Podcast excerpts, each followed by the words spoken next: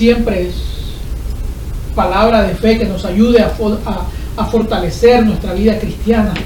Yo sé que hay cientos y muchos tópicos que uno podría traer, enseñanza, doctrina, y a veces uno escoge entre varios tópicos que tiene, entre varias ideas que tiene, para traer algo que edifique. Y este mensaje lo vengo preparando esta semana y, lo concluí ayer. Y lo concluí como eso de las que 8 de la noche. Y después uno se da cuenta que es que Dios tiene todo bajo control. Amén. Entonces vamos a, antes de comenzar la enseñanza, vamos a comenzar con nuestra, con nuestra declaración de fe. Amén. Y hoy por, la, por lo menos, hoy voy a pedir a dos personas, a dos personas.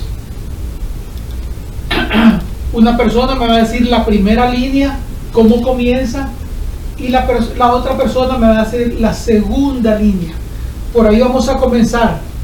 Recuerden que esta es una tarea que poco a poco tenemos que ir aprendiendo esta declaración de fe. Amén.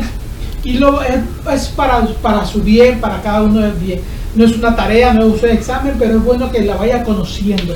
A mí me costó que meses aprenderme la completa y yo creo, yo sé que eso no se aprenden de un día para otro, pero siempre es bueno ir repasando poquito a poquito. Se me escondieron. ¿Quién está por allá? Alguien que se me escondió la cabecita, la veo allá detrás de Doña Socorro, detrás de mi suegrita, se ve que la, la veo que está escondida. Entonces, amén.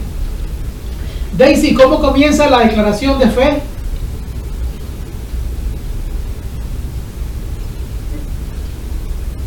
¿Cómo comienza?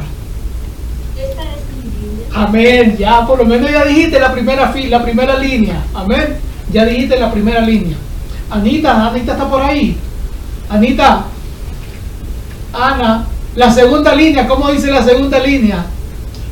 Esta es mi Biblia, ella es la palabra. Amén. Me dijiste las dos, está bien, por lo menos se, se me fue un poquito más. Me dijiste las dos líneas. La segunda palabra, la segunda línea es y ella es la palabra de Dios. Amén. Créame, si se la va aprendiendo línea por línea, en un, dos semanas, dos semanitas ya se la van a aprender. Ya, entonces voy a invitarlos a hacer esta declaración, como le digo, no, está cambiando la vida y, es una palabra que va a transformar nuestra manera de pensar. Lo yo lo hago y ustedes lo repiten después de mí. Si me voy un poquito adelante, no se preocupe porque a veces como hay muchas voces, Zoom se corta, entonces no lo oigo bien. Entonces Usted ahí en su lugarcito, usted la repite suavecito, no espere que yo lo escuche en esta ocasión y voy a leerlo tal como está escrito en la pantalla para que así todos leamos lo mismo. Comenzamos con nuestra declaración de fe, tomamos nuestra Biblia en nuestras manos y decimos, esta es mi Biblia y ella es la palabra de Dios. Yo soy lo que mi Biblia dice que soy. Yo tengo lo que mi Biblia dice que tengo. Y yo puedo hacer todo lo que mi Biblia dice que puedo hacer. En esta mañana la escucharé, en esta mañana la leeré y en esta mañana la obedeceré. Y la bendita e incorruptible semilla de la palabra de Dios hoy transformará mi vida, cambiará mi mente y desafiará mi espíritu. Y al salir de este lugar, o cuando termine esta conexión, al salir de este lugar, seré cabeza y no cola. Estaré arriba y no estaré abajo. Seré abundante y no escaso estaré lleno de, lleno de Cristo. Esta es mi fe y yo lo creo. En el poderoso nombre de Jesús de Nazaret. Amén y amén. Suéltese un amén fuerte ahí. Gloria a Dios. Gracias por las dos participantes. Y poquito a poquito vamos a ir aprendiéndonos eso. Tal vez la próxima semana sean los varones, pero a ellos no les voy a pedir una línea, les voy a pedir dos o tres. No sé, de acuerdo como conforme Dios me vaya guiando. Entonces los varones para la próxima semana, ellos, para ellos va el examen. Quiero meditar o quiero disertar sobre, sobre un tópico. Como le digo, Dios tiene todo bajo control. A veces uno no se explica lo que está en el momento de escribiéndolo, pero conforme pasan las horas uno dice, wow, Dios de verdad que tiene todo bajo control. El título para los que escriben, el título para la, la enseñanza de hoy dice de la siguiente manera, enséñame, oh Dios, a esperar en ti. Ese es el título para la enseñanza de hoy. Dice es, enséñame, oh Dios, a esperar en ti. ¿Por qué enseñar? Porque desgraciadamente nosotros a veces los seres humanos somos muy impacientes. Y vamos a hablar un poquito de la impaciencia y las, el precio costosísimo que puede ser tener ser impaciente. Entonces, el tema de hoy en esta mañana es enséñame, oh Dios, a esperar en ti. Y como en cada lección siempre tenemos una declaración para, para una declaración puntual para la, la, enseñanza de la mañana y hoy, hoy no es la hoy no es la excepción, hoy también tenemos una para esta mañana y a la misma vez es una tareita ya que estamos enseñando a, a escudriñar y a buscar la Biblia. Vamos a hacer la declaración para el día de hoy, para la enseñanza de hoy y luego le digo cuál es la tarea. La declaración para el día de hoy dice de la siguiente manera, lo repite conmigo, yo esperaré en el Dios de mi salvación, mi Dios me oirá. Lo repetimos la segunda vez y decimos, yo esperaré en el Dios de mi salvación. Mi Dios oirá. Lo repetimos por tercera vez. Yo esperaré en el Dios de mi salvación. Mi Dios oirá. Amén. Esa es la declaración de esta, para la, la enseñanza de hoy. Esa declaración es un texto bíblico. Y la tareita consiste en que como le estamos enseñando buscar y leer la escritura, si se dan cuenta, yo le puse el verso, pero no le puse la cita bíblica. Entonces la cita bíblica es tarea de ustedes encontrarla y conforme la vayan encontrando, si la pueden poner en el chat, está bien. Si usted la encontró y por pena no quiere ponerla, pues no la ponga. Pero la tareita es que en qué parte de la escritura está esa declaración de hoy. ¿Cuál es la parte de la escritura? ¿Cuál es la cita bíblica? donde está la declaración de hoy. La declaración es, dice, yo esperaré en el Dios de mi salvación. Mi Dios me oirá. Usted búsqueme la cita bíblica y me la manda por, por, el chat. Y si va a hacer la tarea, como ya le he dado como dos, tres tareitas, pues cuando yo llegue por allá y los vea, pues a los que acumularon puntos les voy a guardar su, su premio. Amén. Entonces, no, no, no dejen sin hacer la tarea. Haga su tareita y yo les voy a dar su premio cuando eh, llegue el tiempo de, de, verlos. Amén. Entonces comenzamos con la enseñanza del día de hoy y nos vamos a ir a la escritura. Directamente nos vamos al Salmo 40. Acompáñeme conmigo por favor al Salmo 40, verso 1 y verso 3. Estaremos leyendo Salmos 40, el Salmo número 40. Estaremos leyendo desde el verso 1 al verso 3. Y si ya lo tiene en la pantalla, por favor, léalo conmigo. Dice, pacientemente esperé a Jehová y se inclinó a mí y oyó mi clamor y me hizo sacar del pozo de la desesperación, del lodo cenagoso. Puso mis pies sobre peña y enderezó mis pasos. Puso luego en mi boca cántico nuevo, alabanza a nuestro Dios. Verán esto muchos y temerán y confiarán en Jehová. Voy a volverlo a repetir, por favor, bien despacito. Dice así la escritura, pacientemente esperé a Jehová. Y se inclinó a mí y oyó mi clamor y me hizo sacar del pozo de donde? De la desesperación. A veces caemos en desesperación, sí o no, dice, de lodo cenagoso.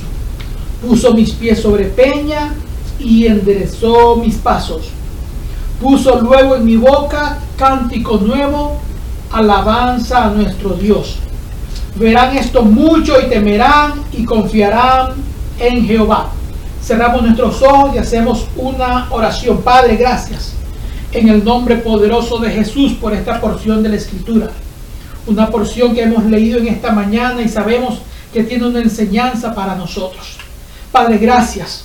Y como dice el título de la enseñanza de hoy, ayúdanos, Señor. Enséñanos, oh Dios, a esperar en ti. Porque no tenemos la fuerza, no tenemos muchas veces la capacidad de esperar. Pero con tu ayuda, la Escritura dice que tenemos el Espíritu Santo y Él nos ayuda en nuestras debilidades. Creemos que a través de la enseñanza, a través de la Escritura, a través de la presencia de tu Espíritu Santo en nosotros, nos darás fuerza, nos darás la capacidad, Señor, de comenzar a esperar en ti, a aprender a esperar en ti. Toma control de, esta enseñanza y toma el control de nuestra vida, Padre, en el nombre poderoso de Jesús de Nazaret. Amén y amén. Gloria sea el nombre del Señor. Pueden tomar sus asientos los que están de pie y vamos a, a preparar nuestra mente, nuestro corazón, nuestro sentido, toda nuestra alma, corazón, nuestro espíritu para recibir el mensaje de la palabra. La escritura dice, pacientemente esperé en Jehová y él se inclinó a mí, oyó mi clamor y me hizo sacar del pozo de la desesperación del lobo cenagoso. Amén. Ustedes saben que la impaciencia es la causante, si me ponen la pantalla, tú sabes, ustedes saben que la impaciencia es la causante de muchos conflictos en nuestra vida, tanto internos como externos. Internos porque la impaciencia afecta a nuestro ser interior, nuestra alma, nuestro espíritu. Y por consiguiente, al afectarnos nosotros, pues afecta nuestra relación con, con nuestro, este, con, con nuestro semejante. O sea, afecta la impaciencia, repercute en nuestra relación con los semejantes. Usted ha visto gente que a veces por, por, por, por no esperar, por tener un ataque de impaciencia, pues comienza a hacer cosas que no debió hacer, comienza a decir cosas que nunca debió de decir. Es como si quisiéramos nosotros a veces adelantar el proceso, ¿no? La impaciencia es ¿Cómo definiríamos la impaciencia? Es la actitud que a veces nosotros tenemos o que nuestra persona, nuestra personalidad tiene de que nos incapacita de poder esperar que algo se realice en el tiempo ya que ya está prácticamente predeterminado. O sea, cuando tenemos impaciencia, o sea, cuando sufrimos de impaciencia, queremos que las cosas se den ya. O sea, no tenemos la capacidad de esperar que las cosas se den en el tiempo que ya está establecido. ¿Sabía usted, dicen los que saben de esas cosas, que cuando una mariposa está saliendo de su capullo y usted intenta ayudarle, entre comillas, a la mariposa y comienza a intentar a sacarla, porque la, mariposa cuando está saliendo su capullo tiene una lucha constante con ese capullo porque está rompiéndolo. Entonces, si usted de buena gente quiere romperle el capullito a la mariposa, usted sabe que lo que hace es más bien dañar a la mariposa, posiblemente causarle la muerte, porque no se va a desarrollar, porque la, la mariposa necesita ese proceso de romper el capullo, de romper la piupa, como dicen acá, de romperla por sí misma para salir fortalecida. Si usted quiere adelantarle ese proceso, lo que usted está haciendo es un daño a la mariposa. Lo mismo el pollito. Se dice también que lo mismo el pollito. El pollito a veces romper un cascarón del huevo se demora hasta 5 minutos, 3 minutos, hasta 10 minutos. Si usted es buena gente, cuando el pollito da el primer picazón al cascarón y usted es buena gente quiere romperle el resto al cascarón, prácticamente lo que usted está haciendo es un daño al pobre pollito que están haciendo. O sea, porque el, el pollito necesita ese proceso de romper el cascarón para salir fuerte. Si usted quiere ayudarle, lo que está haciendo es un daño. Entonces muchas veces la impaciencia lo que nos causa a nosotros es un daño cuando, que, cuando queremos agilizar las cosas, cuando no tenemos la perdón, cuando no tenemos la actitud de decir voy a esperar el tiempo que sea necesario. Cuando queremos adelantar el proceso, el proceso de transformación en nuestra vida o cualquier proceso que estemos pasando, cuando queremos adelantar los hechos y caemos en la impaciencia, la impaciencia lo que nos hace es causarnos un daño en nuestra vida. La impaciencia nunca te va a traer nada bueno. La impaciencia te va a traer siempre algo malo. Siempre te va a traer consecuencias gravísimas. Ser impaciente tiene un precio gravísimo, altísimo. Y muchas veces sin darnos cuenta caemos en actitudes de impaciencia y después cuando vemos para atrás decimos, ¿por qué no esperé un poquito más? ¿Por qué no esperé un momento, un minuto más? Si lo hubiera esperado un minuto más, nada de lo que estoy pasando ahora lo estuviera pasando. Entonces, porque a veces por la impaciencia hablamos lo que no tenemos que hablar, decimos lo que no tenemos que decir, tomamos decisiones que no tenemos que decidir, que tomar, actuamos como no deberíamos de actuar. Y el problema es que muchas veces después de eso, borrar las palabras y es imposible deshacer lo que hiciste es imposible, porque ya, como dice, lo hecho está hecho. Pero si lo que hiciste fue por causa de un ataque de impaciencia, ya a veces lo que queda uno y dice, ¿por qué lo hice? ¿Por qué no pensé antes de actuar? Porque a veces la impaciencia te cega, te cierra la mente, te cierra tus cinco sentidos y actúas por impulso, no razonas, no piensas. Entonces, vamos a ver un personaje, vamos a estudiar la escritura aquí de un personaje que por causa de su impaciencia tuvo grandes consecuencias, gravísimas consecuencias para su vida, para su ministerio y para su reino. Entonces, después de leer este personaje, vamos a enseñar lo que nos, vamos a aprender lo que nos dice la Biblia a nosotros con respecto a la paciencia y esperar en Dios. Entonces, como dije anteriormente, la, la impaciencia es la actitud de tu ser interior, de mi ser interior, que nos hace incapaz de esperar que algo suceda en ya un tiempo predeterminado. Ustedes han escuchado aquellas personas, o el dicho popular que dice, no, que, que perdió los estribos cuando una persona se sale de sus casillas y, y no tiene tiempo para esperar y actúa, dice uno, oh, perdió los estribos, porque se impacientó tanto que actuó por impulso, sin pensar, sin razonar las consecuencias de sus actos. Y muchas veces la impaciencia nos lleva a eso, a comenzar a, actuar sin pensar, a razonar, a hablar sin pensar. Echamos a hablar, a soltar la lengua y no estamos midiendo nuestras palabras.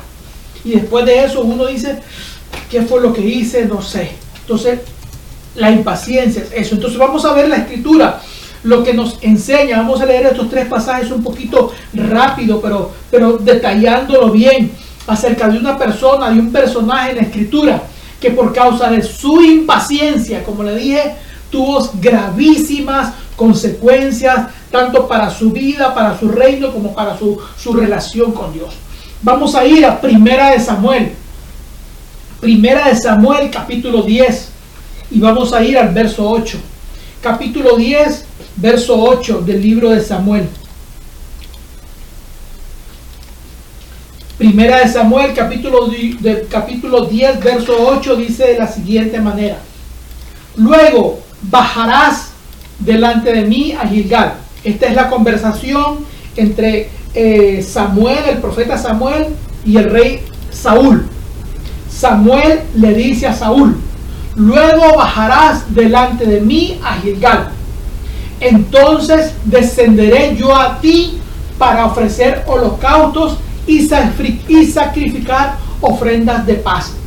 Espérame siete días hasta que yo venga a ti y te enseñe lo que has de hacer. No me lo borres todavía. Esas son las instrucciones del profeta Samuel al rey, al rey Saúl. Le dice, bajarás a Gilgal, vas a llegar a Gilgal yo voy a ir también a Gilgal, tú vas, por, tu camino a Gilgal, yo voy por tu camino a Gilgal, allá nos encontramos en Gilgal, pero espérame siete días. en ese periodo de siete días, vamos, cuando yo llegue, vamos a hacer el sacrificio. Espérame y yo te voy a decir lo que tienes que hacer. Esas fueron las instrucciones dadas por, por eh, Samuel al rey Saúl. Miremos la actitud del rey Saúl Primera de Samuel, capítulo 13. Vamos a estar leyendo verso 8 y verso 9. Dice Primera de Samuel, versículo, eh, capítulo 13, verso 8 y 9. Dice así. Y él esperó siete días conforme al plazo que Samuel le había dicho. Pero Samuel no llegó a Gilgal, no venía. Y el pueblo comenzó a, desertarse, se le iba porque estaban en guerra contra los filisteos. Entonces dijo Saúl, ¿quién dijo? Saúl, traedme el holocausto y ofrenda de paz. ¿Y qué hizo Saúl? Ofreció el holocausto. La instrucción de Samuel era, espérame hasta que yo llegue. Cuando yo llegue, vamos a ofrecer el holocausto y y así le dijo Samuel, y yo te voy a decir lo que tienes que hacer. Llegaron, llegaron a Gilgal, Saúl no apareció, Samuel no apareció por Gilgal, pasaron los siete días, no es que no había llegado, iba en camino, pero pasaron los siete días y la gente comenzó a desertársele porque estaban en guerra contra los filisteos y Saúl dice, ¿sabes qué? No tengo tiempo para esperar, no puedo esperar, o sea, ya no, ya se me venció el tiempo, usted sabe eso que eso como mi persona, ¿no? Que siempre estamos con el relojito en mano. No tengo tiempo para esperar. Fulanito, tráeme el holocausto. A él no le correspondía hacer el holocausto. Era la función de quién? Del sacerdote. ¿Quién era el sacerdote en el momento? Era Samuel. Pero él por su impaciencia le dijo, ¿sabes qué? Apuremos, Saúl ya no vino, si se la perdió, se la perdió, perdón, Samuel ya no vino, pásenme el holocausto y ofreció el holocausto. Verso 13 del mismo 1 de Samuel 13. 13, 13. 13, 13. 1 Samuel 13, 13. Mire lo que dice. Entonces Samuel dijo a Saúl, locamente has hecho. No guardaste el mandamiento de Jehová tu Dios que él te había ordenado. Pues ahora Jehová hubiera confirmado tu reino sobre Israel para siempre. Samuel le dice, ¿sabes qué? Por tu impaciencia, no esperaste el tiempo, no esperaste a que yo llegara. Y por tu impaciencia, Dios dijo, Dios dijo que ya no más. O sea, hoy Dios te hubiera confirmado tu reino, hubiera sido rey para siempre. Pero por tu impaciencia, por no esperar el tiempo que Dios te dijo, en este mismo Dios, en este mismo momento, Dios te dice, ya no más rey ya no. Después no voy a seguir leyendo porque le estoy sacando solo los puntos, los, los, versos principales que van. Más adelante Dios le dice, ¿sabes qué? Ya no quiero saber contigo. Me he buscado a un hombre conforme a mi corazón. O sea, la impaciencia de Saúl forzó a Dios a que le cortara el reino. O sea, un momento de impaciencia. El hombre no esperó sabiendo que eso no le correspondería, no le correspondía a él. El oficio del sacerdote era presentar holocausto. Él era el rey, pero no le correspondía ofrecer el holocausto. Entonces muchas veces nosotros tomamos decisiones apresuradas por causa de qué? De la presión. Sí, Saúl vio que la gente se le iba, pero Samuel había dicho, espérame siete días hasta que yo llegue. Pero como vio que la gente comenzó a desertársele, la gente comenzó a irse, entonces dijo, ¿sabes qué? No tengo tiempo para esperar. ¿Cuántas veces nosotros hemos tenido esa actitud de no tengo tiempo para esperar? Porque mira, el tiempo se me va yendo. Me mira, ya no tengo tiempo. Mira, no puedo esperar más. Entonces uno, Dios le dio una cosa, pero entonces ellos comienzan a tomar decisiones. Comenzamos a tomar decisiones fuera de la voluntad de Dios y comenzamos a hacer cosas que no nos corresponde a nosotros hacer. ¿Por qué? Por nuestra impaciencia. A él le costó el reino. A mucha gente su impaciencia que le ha costado su matrimonio. Su impaciencia le ha costado que su trabajo. Su impaciencia le ha costado que perder amistades su, impaciencia le ha costado que tener malas relaciones con sus compañeros, con sus familiares, con padre o madre. La impaciencia nunca va a traer nada bueno. El título de hoy se, llama, se dice, enséñame, oh Dios, a esperar en ti. Porque la impaciencia nunca trae nada bueno para tu vida. Al rey Saúl, en, en este texto, le costó el reino ¿Sabes qué? Dios le dice, ¿sabes qué? Ya no más. Me he buscado a alguien conforme a mi corazón. Vamos a ir a otro pasaje. Seguimos con el rey. Primera de Samuel, capítulo 14. Vamos a ver otra actitud del rey Saúl. Primera de Samuel, capítulo 14, verso del 18 al 20. Leemos así. Y Saúl dijo a Ahías, trae el arca de Dios, porque el arca de Dios estaba entonces con los hijos de Israel. Pero aconteció que mientras aún hablaba Saúl con el sacerdote, el alboroto que había en el campamento de los filisteos aumentaba e iba creciendo en gran manera. Entonces dijo Saúl al sacerdote, detén tu mano. Versículo 20, creo que sigue un versículo, ahí está todo. Sí, dice, y juntando Saúl a todo el pueblo que con él estaba, llegaron hasta el lugar de la batalla y he aquí que la espada de cada uno estaba vuelta contra su, contra su compañero y había gran confusión. Usted me dirá, ¿cuál es el problema acá? No vamos a volver al texto anterior. Angelito, por favor, el texto anterior que estábamos leyendo. Sí. Vuelvo y repito. Estaban en guerra contra los filisteos. Saúl le dice al sacerdote, trae el arca. Recuerden que el arca representaba la presencia misma de Dios. O sea, él llama al sacerdote y le dice, trae el arca. Porque como están en guerra contra los filisteos, él como rey y el sacerdote van a consultar a Dios, porque eso es lo que se acostumbraba. Uno iba al sacerdote a consultar a Dios y Dios respondía. No me, no me, no me pregunte cómo respondía, porque yo no, no, está, no, nunca se especifica ahí si era Dios que hablaba a través del profeta, a través del sacerdote, a través, no se sabe, pero Dios siempre respondía. Uno consultaba en la presencia de Dios a través del arca y Dios respondía. Los métodos que Dios respondía, no me pregunten, otro día se lo explico, pero Dios siempre respondía. Entonces aquí vemos que, Dios, que Saúl le dice, tráeme el arca porque vamos a consultar a Dios tráeme el arca de Israel. Pero que dice que mientras oyó que el alboroto comenzó a darse en el campamento de los filisteos, miren lo que dice lo final del versículo eh, 18, aquí que dice, entonces dijo Saúl al sacerdote, detén tu mano, ¿sí o no? Y juntando Saúl a todo el pueblo que con él estaba, llegaron hasta el lugar de la batalla. ¿Cuál fue el error aquí de Saúl? Saúl ante una circunstancia a primera instancia toma una buena actitud, consultar a Dios. Pero cuando ve el alboroto, ¿qué le dice Saúl al sacerdote? Detén tu mano, o sea, para. ¿Y qué es lo que hizo? Y juntó a toda su gente y se fue al campo de la batalla. ¿Cuál es el error acá? ¿Cómo usted, como yo, voy a dejar de consultar a Dios para tomar las cosas por mi, por mi cuenta? Aquí Saúl dijo, ¿sabes qué? Voy a consultar a Dios, pero como yo que era el poroto era fuerte, le digo al ¿sabes qué? Olvídate de eso, ya no consultemos a Dios porque no hay tiempo para consultar a Dios. ¡Hey, todo el mundo, vamos, síganme al campo de la batalla! Él no esperó consultar a Dios.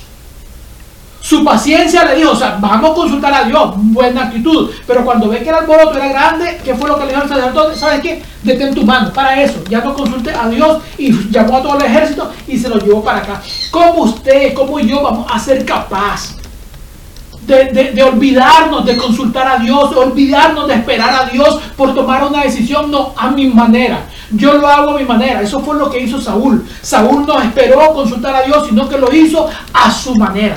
¿Cuántas veces usted hace las cosas a su manera y le va mal? Por no seguir las indicaciones de Dios, por no esperar a Dios, usted dice, yo lo voy a hacer a mi manera. No voy a consultar a Dios porque yo lo sé hacer a mi manera. Yo soy muy inteligente y yo sé cómo resolver mis problemas. Yo soy muy, yo soy muy capaz y yo sé lo que tengo que hacer. A mí nadie me tiene que decir nada porque yo sé lo que tengo que hacer. Esa actitud muchas veces la tomamos nosotros. Ante circunstancias difíciles nos las damos de muy valientes, de muy sabios y comenzamos a tomar decisiones y nos olvidamos de consultar a Dios. Samuel le dijo al sacerdote, detén tu mano. Para eso no hay tiempo para consultar a Dios. Ejército, vamos para allá. ¿Cómo se le ocurre a Saúl hacer eso? ¿Cómo a usted se le va a olvidar consultar a Dios ante una circunstancia difícil? ¿Cómo a usted se le va a olvidar consultar a Dios ante un momento de dificultad? ¿Usted se cree más capaz que Dios? ¿Usted se cree más sabio que Dios para resolver su problema? ¿Usted cree que el creador del cielo y la tierra no tiene capacidad para resolver sus problemas? La escritura dice, no hay imposible para Dios. ¿Usted se cree más poderoso que Dios? ¿Será que yo me creo más poderoso que Dios que vamos a hacer las cosas a mi manera? Sin esperar, sin consultar a Dios. Por su actitud impaciente, por mi actitud impaciente, perdemos. Saúl dijo, ¿sabes qué? No tengo tiempo para consultar a Dios. Voy a resolver esto a mi manera y se llevó al ejército con ellos que nunca, jamás esa actitud, y todo eso Dios lo veía. Veía la actitud de él, veía la, arrogancia que tenía Saúl de querer, de nunca consultar ni esperar a Dios. En cierto momento él le dijo al, al profeta Samuel, Jehová tu Dios. Saúl nunca consideró a Dios como su Dios. Cada vez que hablaba con Samuel le decía, Saúl le decía a Samuel, Jehová tu Dios. ¿Cómo es posible que él nunca va a considerar al Dios del cielo como su Dios? A veces usted se cree más poderoso, más sabio que él. ¿Será que el, nivel, el título universitario que usted tiene lo hace más sabio que Dios? ¿Será que la, que la capacidad universitaria, que su buen trabajo, el buen cheque que le da la empresa, usted lo hace más poderoso que Dios, más apto que Dios para resolver? Dios conoce todo nuestro ser. Él fue nuestro creador. ¿Usted cree que no tiene la capacidad para resolver tu problema, para, no, para que no, nosotros no caigamos en, en impaciencia, en desesperación? Jamás, que nunca, por amor a Dios, que nunca se le ocurra a usted ni a mí intentar hacer las cosas a nuestra manera sin consultar a Dios. Nos va a ir mal. Créame, garantizado 100%. Usted hace las cosas a su manera y le va a ir mal sin consultar con Dios. Miremos la tercera actitud del, rey Samuel. Perdón, del rey, del rey Saúl. Primera de Samuel, capítulo 28, verso 6 y verso 7. Samuel, capítulo 28, verso 6 y verso 7. Dice así, y consultó Saúl a Jehová, pero Jehová dice, no le respondió ni por sueños, ni por Urim, ni por profetas. Urim era un, unas piedras que se usaban aquí en el pecho de los sacerdotes, y vuelvo y repito, ¿cómo contestaba Dios? No me lo pregunte. Yo sé que a través de esas piedritas que se llamaban Purim y Tumim, Dios respondía. Unos dicen que se alumbraban, que se encendían, no yo no sé cómo, nunca estuve ahí, no tuve la edad suficiente para estar ahí. Ya, pero en esas piedritas Dios contestaba. Entonces dice, Dios no le respondió ni por sueños, ni por Urí, ni por profeta. O sea, Dios estaba callado. Saúl lo contestaba, claro, después de las embarradas que había hecho, no es, buscaba. Pero entonces miremos lo que dice. Entonces Saúl dijo a sus criados, buscadme, ¿qué dijo Saúl? Una mujer que tenga espíritu de adivinación, para que yo vaya a ella y por medio de ella pregunte, qué embarrada más grande, qué error más grande del rey Saúl. Dios no le respondió y ¿qué hizo él? Consultó a una adivina. Usted ha visto esas personas que Diosito, respóndeme, Diosito, respóndeme. Y cuando ve que Dios se demora dos días en responderle, dos tres días en responderle y Dios no responde, hacen ese tipo de actos. Gente que visita a los astrólogos para que le lean el, el zodíaco, para que le lean las cartas, el astar, las cartas, el astarot, ¿cómo se llaman esas cosas? No sé. Sí. O gente que, que deja de consultar a Dios, como Dios no responde, van donde un curandero, van donde un hechicero, van de una persona que le lea las cartas. No, que yo creo que mi marido anda infiel. Mira, le, le pedía a Dios, pero no me responde, voy a buscar a un curandero para que me lea. Y le llevan los calzoncillos del esposo, le llevan los pantalones del esposo, le llevan el pantalón del esposo, para que la curandera vea si él anda con otro. ¿no? ¿Usted, usted ha conocido gente de así, que le llevan los calzoncillos a los curanderos para ver si la mujer o el hombre anda con otro. Sí, entonces se olvidan de consultar a Dios y se comienzan a consultar a, a espíritus cuántas personas por su impaciencia, por no esperar en Dios, como Dios no le responde, ellos buscan otros medios de, la, de respuesta. Si usted conoce a alguna persona, sí, hemos conocido mucha gente que cuando ven que Dios no responde, buscan otros medios por la hechicería, la brujería, la macumba, qué sé yo, se apartan del verdadero Dios y consultan a los astros. he escuchado, yo he escuchado, yo he escuchado, créanme, no le tengo por qué mentir. Gente que van a la iglesia, pero antes de salir de sus casas, escuchan lo que le dice el horóscopo ¿Qué le tiene el horóscopo para el día de hoy? Hermano hermana, usted no puede depender del horóscopo.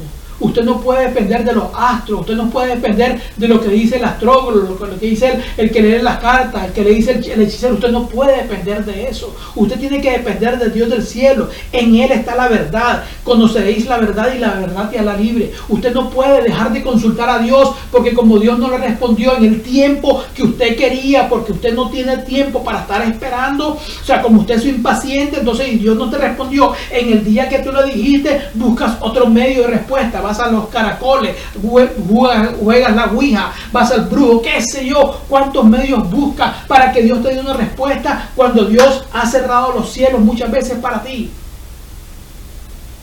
Entonces jamás tome esa actitud que por impaciente usted tome medidas que le pueden costar. Esas tres cosas se les costaron a Saúl qué cosa? Su reino, su vida y su, y su salvación. Porque perdió su reino, perdió su vida porque fue muerto en guerra y perdió su salvación por estar consultando con los brujos y los astrólogos. O sea, eso, ese es el resultado qué? De la impaciencia. O sea, el hecho de no, tener, de no ser paciente, de no esperar en el tiempo de Dios, puede traer esas consecuencias gravísimas ante usted, contra usted y contra mí. Ya, porque comenzamos a buscar otro mecanismo. Entonces, la, impaciencia nos empuja a eso, a tomar medidas, a tomar decisiones que después uno se lamenta. Y por más que se la Saúl se lamentó, ya para él ya no había solución. Ya para él, inclusive consultó con la divina y le Dios le contestó, usó su manera de contestar. Y ¿sabes qué? Ya no lidio más contigo perdió su reino, perdió su vida, perdió su salvación. ¿Por causa de qué? De su impaciencia. Gente, como digo anteriormente, gente que por la impaciencia ha perdido su familia, ha perdido sus hijos, ha perdido sus padres, ha perdido su trabajo, ha perdido dinero, ha perdido su casa, ha perdido muchas cosas por causa de la impaciencia. Entonces, pero el mensaje era de la impaciencia. No, el mensaje no era de la impaciencia. Eso es la causa de impaciencia. Ahora el mensaje es, Señor, enséñame, oh Dios, a esperar en ti. Entonces, ¿qué tengo que hacer yo para no caer en esa impaciencia? Porque ya vimos las consecuencias que te puede traer la impaciencia. Ya vimos lo que te puede, traerte la destrucción de tu hogar, de tu vida, de tu negocio, tu trabajo, tu familia. Te puede destruir un ataque, una, un, un ataque de impaciencia. Trae resultados catastróficos. Vivimos en una era donde todo es ya. Donde yo no sé qué tanto es allá en Nicaragua. Yo sé que ya el mismo va, adaptándose al nuevo sistema mundial. Pero aquí es todo ya. En este país es todo ya. Aquí la gente quiere todo ya. Aquí la gente no tiene tiempo para esperar. Aquí por problemas, usted ve en los tráficos, por aquí, aquí en este país, aquí no muy, no muy lejos de donde nosotros vivimos. Gente en las carreteras se ha matado por impaciente. Uno le pitó al otro, se bajaron dos, no tuvieron paciencia, no tuvieron, ¡pum! Le pegó un tiro al otro. Aquí en las carreteras de acá. ¿Ya? Se bajan dos de un carro por estar en un semáforo, se pitan y se bajan y se dan de puñetazos ahí en la carretera. Acá. ¿Ya? Porque la gente no quiere esperar. Últimamente aquí el tráfico se está poniendo muy malo.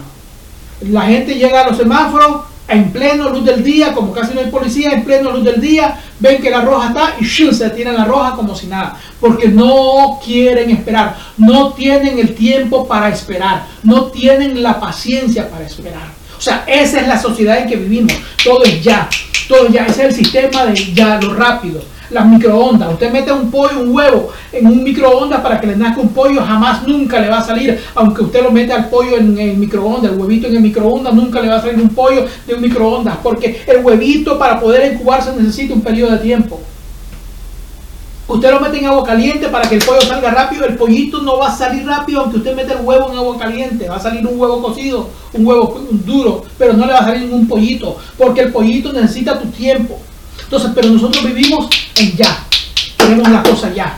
Me pasó algo, Señor, resuélveme ya. Si no me resuelve ya, busco otra manera. Entonces queremos que Dios se meta en ese sistema también de nosotros, en ese sistema mundano de la impaciencia. Queremos que Dios se adapte al sistema y comenzamos a hacer peticiones y comenzamos a pedirle a Dios y como vemos que pasa un día, dos días y no se cumple, entonces buscamos otra alternativa. Dios le dio a Abraham una promesa a los 75 años. Eh, Abraham no vino a ver la promesa cumplida sino hasta los 99 años. 24 años después de que, de que Abraham recibió la promesa, vio el resultado, vio la respuesta a, su, a la promesa de Dios. 24 años después. Y usted con un día que lleva esperando se desespera y dice, ¿sabes qué? Ya no espero más, resuelvo mi cosa a mi problema. Eso, ese, ese estado de, de, de corre-corre le trae nerviosismo y por eso es que a veces usted se enferma.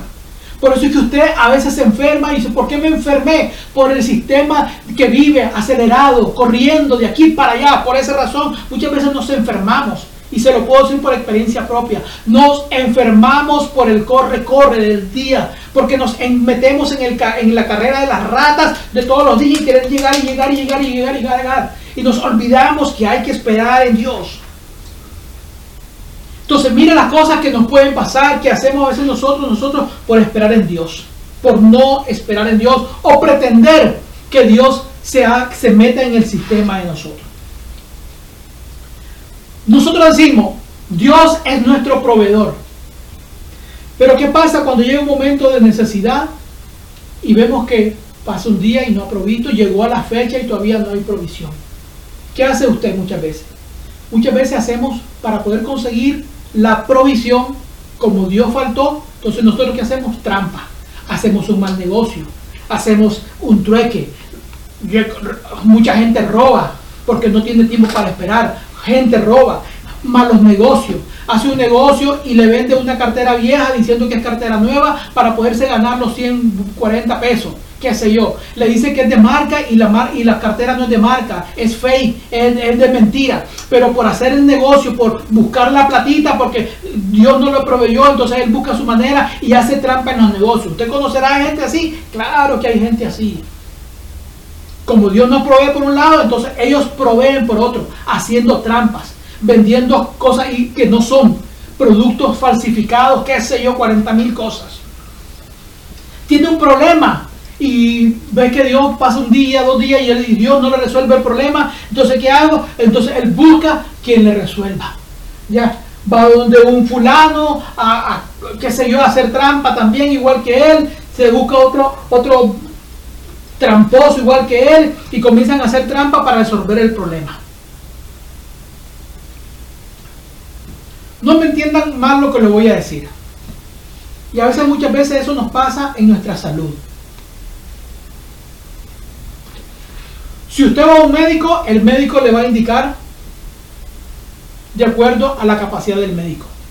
Si usted viene a mí, o viene a mi esposa, o viene a un líder espiritual, pues nosotros, los que estamos bien metidos con Dios y alineados con Dios, le vamos a dar un consejo espiritual. Usted tiene una enfermedad, cualquiera que sea, una dolencia, visite su médico, siga las indicaciones del médico.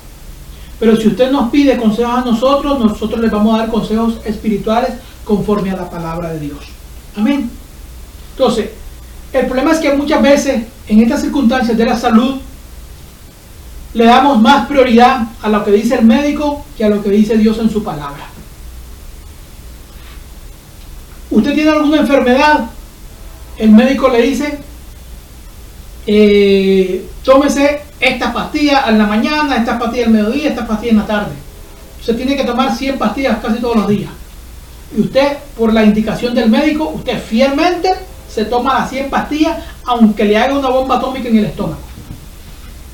Usted viene a mí y yo le digo, hermano, vamos a orar tres veces a la mañana. No tengo tiempo para orar, no tiene tiempo para leer la Biblia, no tiene tiempo para buscar a Dios. Pero sí sigue las indicaciones del médico. Usted es fiel tomándose sus 100 pastillas, aunque su estómago se esté llenando de úlceras, pero yo le digo, ore tres veces, usted no tiene tiempo para orar. ¿Ya? Hermano, deje eso, deje las malas amistades. Eso sí, no lo puede hacer porque es muy difícil. Pero el médico le dice, tienes que ir donde un especialista y usted visita al especialista que sea. ¿Sí o no? Entonces la gente, como no tiene tiempo para esperar en Dios, prefiere buscarse otros medios. Ya usted y hermana, hermano, levantémonos de madrugada a orar. Créame que si usted se levanta, levantamos por un tiempo, hacemos ayuno, oramos de madrugada, Dios va a hacer la obra. No quieren levantarse, no quieren pagar el precio. Pero si el doctor le dice, tiene que ir donde el psiquiatra, van al psiquiatra. Si tiene que ir donde el psicólogo, va al psicólogo. Si quiere ir donde el, donde el fulatólogo, va donde el fulatólogo. Visita a todos los especialistas con tal de resolver su problema. Pero cuando uno le da consejo espiritual, no quieren seguir las indicaciones espirituales, no quieren levantarse. Hace muchos años atrás, mi esposa siempre, yo la he usado en esa, en, esa línea de la intercesión, de la oración.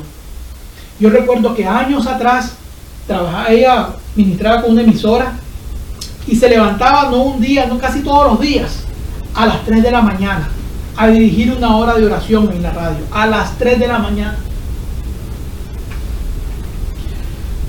Y hasta que un día yo le dije, amorcito, de verdad, y esa gente que ora, que, por la que usted ora, esa gente se levanta a orar con usted. O solo usted está perdiendo, porque recuerden que el cerebro, el cuerpo humano, por naturaleza, Dios le dio el sueño para reposar. Y usted necesita dormir para reposar. Y las horas de la mañana, esas horas de la mañana son las más importantes. Entonces yo le decía a mi esposa, tú te levantas a las 3 de la mañana, a las 1 de la mañana, 2 de la mañana a orar. Pero esa gente que está necesitada, se está levantando contigo. Si no se está levantando conmigo, hija, y así se lo dije, yo lo puedo decir. Si la gente que, que, por la que usted está orando no se levanta con usted a orar, mi hija, usted no se siga desvelando ya. Porque usted no va a estar pagando el precio de otros. Ya, el único, el único, eh, el único que se sacrificó fue el Señor Jesucristo por nosotros. Pero yo no me voy a levantar, y así se lo decía mi esposa, yo no me voy a levantar a las 2 de la mañana a orar por alguien que no quiere levantarse a las 2 de la mañana a orar por él. Si usted no quiere orar por usted, yo mucho menos voy a orar por usted a las 2 de la mañana. Porque yo no voy a dejar mi sueño, yo no voy a dejar la comodidad por levantarme a orar por usted y usted no quiere pagar el precio, jamás. Entonces la gente quiere que otros oren por ellos, pero ellos no quieren a buscar a Dios. Entonces quieren que Dios los sane, pero no quieren buscarlo en oración, no quieren buscarlo, no quieren consagrarse, no quieren santificarse, pero sí quieren que Dios le responda ya. No tienen tiempo, no tienen una semana para esperar, tiene que ser ya. Entonces la enfermedad que tengo, sáname ya, Señor. Si no, busco otro. Si no me sanas tú, voy donde el especialista fulano está aquí, está buscando otros medios. Entonces, usted quiere que Dios se, se, se, someta al sistema mundano de nosotros, de que todo es ya, jamás. Dios tiene su tiempo. Dios todo tiene su tiempo y Él nunca va a obrar conforme al sistema ni conforme a usted quiere. Dios nunca va a trabajar de esa manera. Es usted el que tiene que adaptarse al método de Dios. Es soy yo el que tenemos, somos usted y yo los que tenemos que adaptarnos al sistema de Dios, a esperar en Dios. Pacientemente fue el salmo que acabamos de leer. Pacientemente esperé a Jehová Y que dice, y él oyó mi clamor y me oyó, sí oyó, se inclinó a mí y oyó, sí, pero tuvo que esperar pacientemente. Usted quiere la respuesta microondas, no existen para Dios respuestas de microondas. Usted tiene que aprender a esperar pacientemente en Dios, porque Dios tiene todo bajo control y Dios tiene todo en un tiempo determinado. No es su tiempo, no es mi tiempo, es el tiempo de Dios. Entonces, ¿qué debo de hacer? ¿Cómo, ¿Cómo voy a aprender, Señor? Enséñame, enséñame cómo esperar en ti. Entonces, vamos a ver qué es esperar en Dios. Porque yo lo estoy diciendo, esperar en Dios, pero ¿qué es? ¿Cómo definiría usted esperar en Dios? Hay dos maneras sencillitas de definir esa, esa expresión de esperar en Dios. Y se la voy a poner tan sencilla para que usted no se complique ni se confunda. O sea, no es una, no es una, una, una definición del griego, ni del hebreo, ni del chino, ni del árabe, nada de eso. Son una definición en un español bien sencillito. ¿Qué significa para usted y qué significa para mí esperar en Dios? Sencillo, es deposito mi ansiedad, mi preocupación en Dios y descanso. Así es sencillo. Yo pongo, presento mi necesidad, presento mi necesidad, mi ansiedad delante de Dios y descanso. Pacientemente esperé a Jehová y él me oyó. Yo vengo porque usted tiene que aprender, yo tengo que aprender que hay cosas que usted ya, usted y yo no podemos cambiar, no podemos hacer nada. Cuando usted entre en ese estado de conciencia de que usted ya es consciente de que no puede hacer nada, entonces lo único que le queda a usted es descansar en Dios. El apóstol Pablo no lo vamos a leer, pero el apóstol decía, el apóstol Pedro decía, echando nuestra ansiedad sobre Él, porque Él tiene cuidado de nosotros. O sea, eso es esperar en Dios. Yo presento mi necesidad, presento en oración mi problema, mi situación, lo que estoy viviendo, yo se lo presento a Dios y espero y descanso en Él porque Él hará. Dice, pacientemente esperé, esperé en mi Dios y Él me oyó y Él se inclinó a mí, oyó mi clamor. Amén. Entonces eso es esperar en Dios. Es, traigo mis problemas, mi circunstancia, mi situación, mi adversidad, mi enfermedad, mi situación difícil, mi situación con mis hijos, mi situación con mi esposa, mi situación financiera, mi situación en el trabajo, lo traigo delante de Dios y se la presento en oración y comienzo a esperar, a descansar en Él, porque Él lo va a hacer. Volvemos a repetir Salmos 41.3 y ahora sí voy terminando. Salmos 41.3 Nuevamente repetimos, dice ahí, pacientemente esperé a Jehová. ¿Qué dice? Pacientemente. Esperé a Jehová y que dice, y se inclinó a mí y oyó mi clamor. Que dice luego, dice, y me hizo sacar de dónde? Del pozo de la desesperación. Sí, porque a veces el momento duro nos llena de desesperación y eso estamos claros te llena, pero la escritura dice, si tú esperas pacientemente en Dios, Él te va a sacar de ese pozo de la desesperación, te va a sacar de tu problema, te va a sacar de esa situación difícil, te va a solucionar tu problema, pero tienes que esperar pacientemente en Él. No puedes buscar ni otra alternativa que Dios no te indique mientras estás esperando a Él. Tú tomas una decisión basado en lo que Dios te indica. Dice, puso luego en mi boca cántico nuevo, claro. Tu queja ya no va a ser queja, va a ser alabanza. Tu lloro ya no va a ser lloro, va a ser risa. Ya tu lamento ya no va a ser lamento, va a ser alabanza. Dice, puso en mi boca cántico nuevo, alabanza a nuestro Dios. Verán estos muchos y temerán y confiarán en Dios. Pero tienes que esperar pacientemente. Fácil, no necesariamente sea fácil, pero sí tiene que ser pacientemente, esperando en Dios, porque Dios tiene cuidado de nosotros, dice la Escritura. Yo espero en Dios. Yo ya le puse mi posición, ya le puse mi necesidad a Dios, ya le expuse mi, mi, mi, mi, situación a Dios, ya le expuse, ya traje a su altar mi necesidad y ahora tengo que descansar en Dios, esperar en Él, porque Él comienza a orar. Salmos 40, 17. Dice así, aunque afligido yo y necesitado, que dice, Jehová pensará en mí.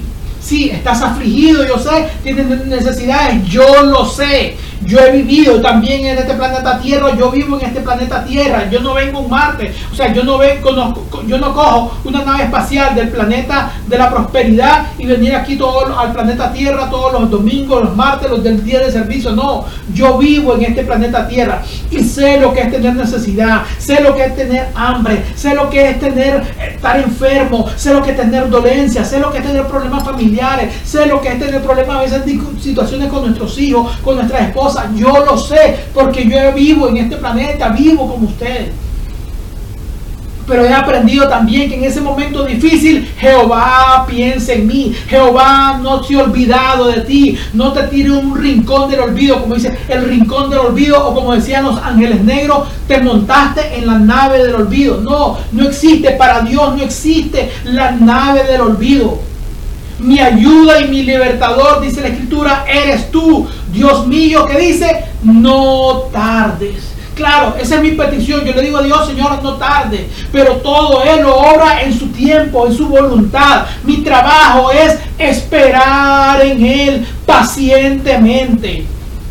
Porque el tiempo de Dios es perfecto. Mi ayuda, mi libertador eres tú. Dios mío, por favor, no tardes pero la decisión, la voluntad la va a hacer Él. Amén. Va, seguimos leyendo. Job 14, 14. Dice así. Job 14, 14. Si el hombre muriere, ¿volverá a vivir? Claro que no. O sea, en este, o sea, no es que va a resucitar. En su tiempo, cuando venga la resurrección de los muertos, en su tiempo volverá. Pero que dice, todos los días de mi edad esperaré hasta que vea que dice mi liberación. El trabajo suyo, el trabajo mío que es esperar en Dios. No importa si es un día, dos días, tres días. El, aquí el, escritor dice, todos los días de mi edad esperaré hasta que vea mi liberación. Hay un salmo, yo se lo mencioné la otra vez, que decía, en la noche dura el llanto, pero al amanecer y al día siguiente viene el gozo. No la aflicción, el dicho popular dice, no hay mal que dure 100 años, ni cuerpo que lo resista, porque no, porque Dios va a obrar. Créame, si usted es paciente, si yo soy paciente y nos mantenemos firmes, siguiendo las indicaciones de Dios, Dios va a obrar. Como le digo, no estoy diciendo que no visite a su médico, sí, visite a su médico, siga las indicaciones de su médico, tómese los medicamentos que haya tomárselo, pero cuando haya que orar, ore, cuando haya que ayunar, ayune, cuando haya que leer la escritura, lea la escritura, cuando haya que consagrarse, conságrese, cuando haya que buscar a Dios, busque a Dios. No solo ponga su esperanza en el hombre, la esperanza suya 100% debe ser en Dios primero y el hombre después. No que la gente sea al revés. Confía más en el hombre y se olvida de Dios. Oremos, no tiene nada. Vamos a congregarnos, no se quiere congregar. Entonces quiere que Dios le resuelva, pero usted no quiere pagar el precio. Dios hace su parte, usted tiene que hacer la suya. El salmista decía, todos los días de mi edad esperaré hasta que venga mi liberación. Lamentaciones, capítulo 3, verso 25 y verso 26. Bueno es Jehová a quienes, a los que en él esperan, al alma que le busca.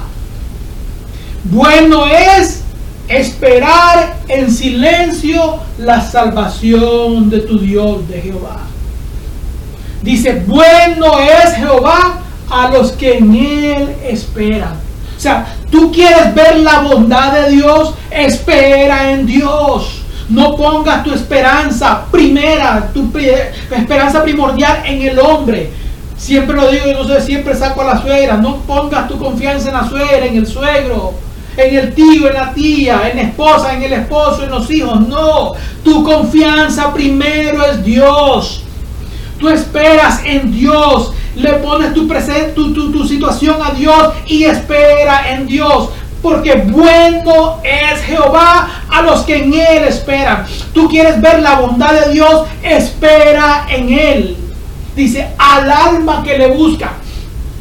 Ah, después de que esperan, hay una comida, ¿verdad? Entonces, la regla gramatical dice, bueno es Jehová, usted quita esa partecita, al alma que le busca.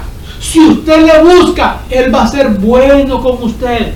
Pero si usted no lo busca, nunca verá la bondad de Dios. ¿Quiere ver la bondad de Dios? Busque a Dios. Sí, porque queremos ver la bondad de Dios, pero no queremos buscarlo. Y así no trabaja el asunto. Así no es la cosa.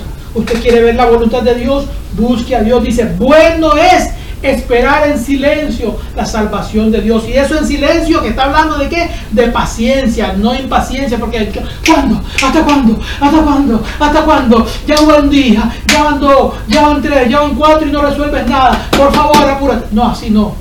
En silencio. Esperar en Dios. Con paciente, pacientemente esperé en Jehová y él oyó mi clamor y me salvó y me sacó del pozo de la desesperación. Salmos 37, versos 8 y 9. Salmos 37, versos 8 y 9 dice así, deja la ira. Mira, se acuerdan que todas estas cosas están acompañadas siempre de la, con la impaciencia, ¿no? La impaciencia va acompañada siempre de la ira. El enojo, dice, deja la ira y desecha el enojo. No te existe de manera alguna a hacer lo malo, ¿sí? Porque a veces la, la impaciencia es ya, voy a hacer lo que tenga que hacer, no importa quién me lleve por delante. No, así no. Y así, porque los malignos serán destruidos. O sea, esa actitud te va a destruir. La actitud impaciente te va a destruir. La, la, actitud de ira te va a destruir. La actitud con enojo te va a destruir. Pero los que esperan en Jehová, ellos heredarán la tierra. Ahí podemos cambiarla por ellos heredarán la bendición. ¿Quiénes? Los que esperan en Jehová. Los que se dejan llevar por la ira, por el enojo, por el, el, ese, el arranque de rabia que ya porque no pudimos resolver. No, los que esperan en Jehová son los que heredan la bendición. Deja la ira, desecha el enojo, no sigas lo malo, no actúes como los malos. Espera en Dios porque ellos recibirán la bendición. Unos, textos más muy rapiditos. Salmo 145. Salmo 145, un salmo que me gusta mucho, versos 15 y 16, dice así, los ojos de todos que dice, esperan en ti. ¿Qué le va a pasar a usted si espera en Dios? Usted pone sus ojos al cielo y espera en Dios y dice, y tú le das su comida, su tiempo. Dios se va a olvidar de ti jamás. Mira lo que dice ahí la escritura. Hasta en el alimento Él se está preocupando por ti. Tú solo alza los ojos y esperas en Él y dice la escritura y Él te va a dar tu alimento a su tiempo. Abres tu mano y ¿qué hace? Y colma de bendición a todo ser viviente. ¿Tú crees que Dios se va a olvidar de ti si tú esperas en Él? Jamás. Dice ahí, los ojos esperan en ti y tú les das el alimento a su tiempo. Hasta la comida se va a venir a tu tiempo cuando aprendes a confiar en Dios. Dios va a mandar un cuervo, va a mandar un águila, va a mandar lo que tenga que mandar, pero va a mandarte la comida, un transatlántico, un avión, al vecino, al diablo, a quien sea. Va a mandar Dios con tal de provisión, siempre y cuando tú aprendas a esperar en Él. Versos 18 y 19 del mismo Salmo 145. Versos 18 y 19 del mismo Salmo 145 dice, cercano está Jehová. ¿Quiénes? a los que le invocan. A los que le invocan, dicen, de veras. Y cumplirá el deseo de quienes? De los que le temen. Ahí está la respuesta. Cumplirá el deseo de los que le temen. Oirá a sí mismo el clamor de ellos y los salvará. Porque Jehová está cercano a los que le invocan. Si usted, como le digo, usted sigue a sus médicos, hagan, pero busca a Dios primeramente, espera que Dios le responda y mientras Dios le responda, usted sigue las indicaciones de Dios, créame que Dios cumplirá el deseo de su corazón. Ahí lo dice, cumplirá el deseo de los que le temen. Si usted le pide a Dios, la escritura dice, como si usted, si usted es un papá y es un mal padre, sabe dar buenas cosas a sus hijos, cuánto no más Dios, vuestro buen Padre, dará las cosas buenas a quienes se lo pidan. Dios nunca te va a desamparar. La escritura dice que toda buena dádiva y todo don perfecto desciende de lo alto del Padre de las luces. Dios va a cumplir el deseo de tu corazón siempre y cuando tú aprendas a depender y a confiar y a esperar en Él fielmente. Pacientemente esperé a Jehová y Él me oyó. Termino con estos dos textos. Salmos 42, 5. Lo vamos a leer rapidito, Salmos 42, 5 dice, ¿por qué te abates, su alma mía, y te turbas dentro de mí? Estás turbado, lleno de problemas, lleno de confusión, pero ¿qué dice? Espera en Dios, porque aún he de alabarle. Salvación mía y Dios mío. ¿En quién vas a esperar? En Dios. No te turbes, no te aflijas, no te llenes de confusión. Relájate, tranquilízate el momento, yo sé que la noticia es dura, yo sé que el momento es duro, pero la escritura dice, ¿por qué te abates? ¿Por qué te turbas? Espera en Dios, pero a veces no esperamos, nos dejamos llevar por las emociones y comenzamos a actuar eh, impacientemente. No, espera en Dios porque aún he de alabarle, salvación mía y Dios mío. Creo que es el Salmo 62.5 y con eso concluyo. Salmo 62.5. Alma mía, en Dios solamente reposa, porque en Él es mi esperanza. ¿Dónde vas a, o sea, con preocupar tus problemas no vas a solucionar nada. Con actuar impacientemente no vas a solucionar nada. Con desesperarte, gritar, comenzar a decir malas cosas, no vas a resolver nada. La escritura dice aquí, alma mía, en Dios solamente reposa porque Él, porque Él es mi esperanza. Cuando vengan todos esos ataques de ansiedad, de preocupación, de desesperación, de, de, de, de nada, lo que nos queda es solamente reposar en Dios, esperar en Él. O sea, tenemos que llegar al nivel de conciencia de que hay cosas que, aunque usted se preocupe, aunque yo me preocupe, no vamos a resolver nada los que nos podemos enfermar peor y darnos una, una, una úlcera o cometer de hecho, eso que después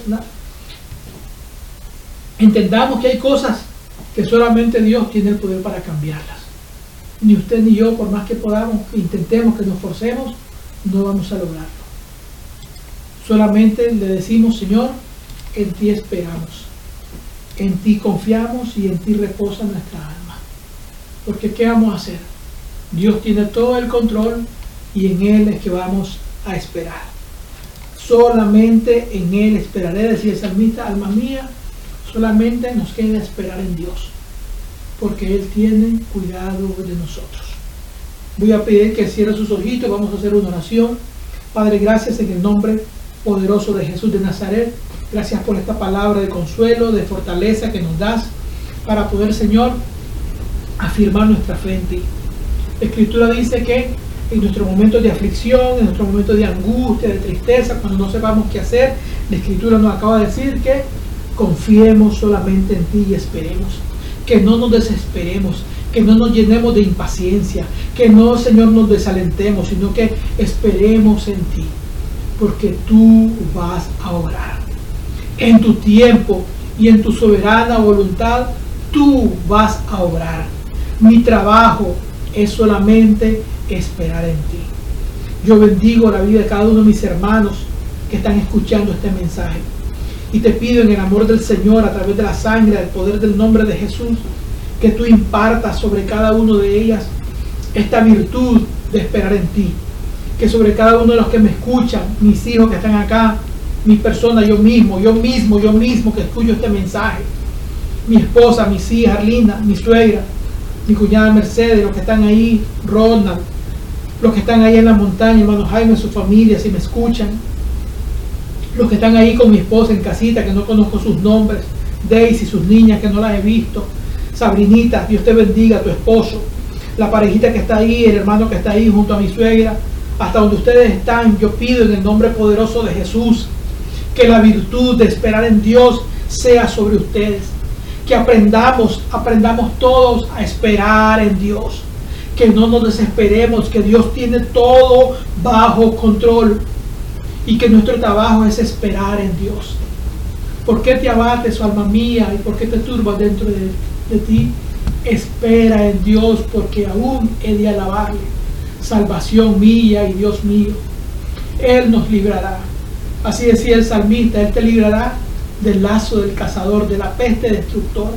Con sus plumas te cubriré debajo de sus alas, estará seguro. Mandará a sus ángeles, dice, para que te guarden en todos tus caminos. Si Dios hace eso, Él cree que se ha olvidado de ti, no. Pero eres tú el que por tu impaciencia, soy yo que por mi impaciencia cometemos errores. Pero ayúdanos Dios a esperar en ti.